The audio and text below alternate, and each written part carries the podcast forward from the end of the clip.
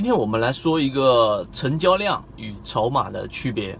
成交量是所有人做股票，无论你进入市场刚开始进来，还是你已经进来有一段时间了，那么对于成交量，所有人都是毫无疑问的，它一定是对于我们来这一个判断市场、判断个股到底有没有活跃性，到底有没有资金进来，到底有没有资金出去的一个很重要的一个标志。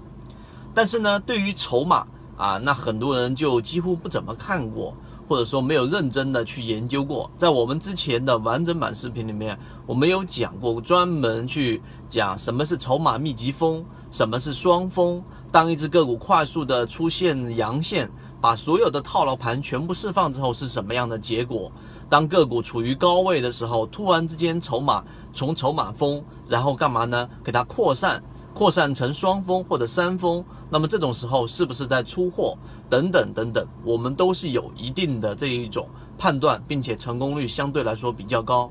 但是呢，筹码它有它的问题，所以很多人就不怎么去看筹码了。那么今天我们就给大家去讲一讲关于筹码和成交量的一个区别。首先，关于这个筹码，大家用的免费软件里面。那就要注意，因为每一个软件对于筹码的使用是不一样的。筹码最开始真正去用上呢，是来自于陈浩。陈浩呢，他原来是来自于指南针，然后现在做了天狼五零等等。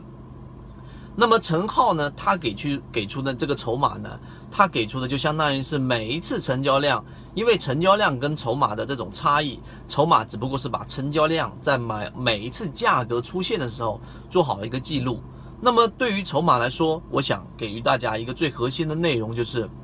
实际上我们打个比方，我们从 A 点走到 B 点，那么成交量呢，就是你不断的走过去的时候呢，你每个人走过去，我们假设有五十个人从这个地方 A 点走到 B 点，那么一定是有五十双脚印，一百个脚印，对不对？从 A 点走到 B 点，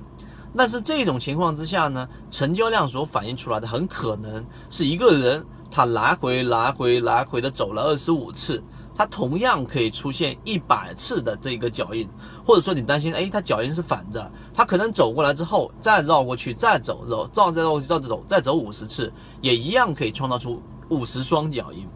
但是呢，这种情况之下，就相当于是我们说光看成交量，有的时候它是可以进行自我的对倒的。尽管我们的市场在不断的完善，但依旧是有途径是可以让成交量形成这种自我对倒的一种假象。于是，如果庄家在低位的时候，他想要去干嘛呢？放大成交量，或者说在高位的时候，他要创造出放量上涨、进入另外一个平台的假象，他也是可以运用这种手法的。然而，筹码做不到。哎，筹码它是可以帮你真实客观的反映出来的。筹码它可以真实的记录出，实际上它。这个人到底是从这里走到了这里的，走了我们说的一次，还是二十五次，还是五十次？所以总结出来，成交量跟筹码的区别是，成交量它是可以进行自我的一种啊这一个对倒的，最终形成一个大成交量，而筹码做不到，筹码它必须是要严格的去对于每一个价格的成交量的细分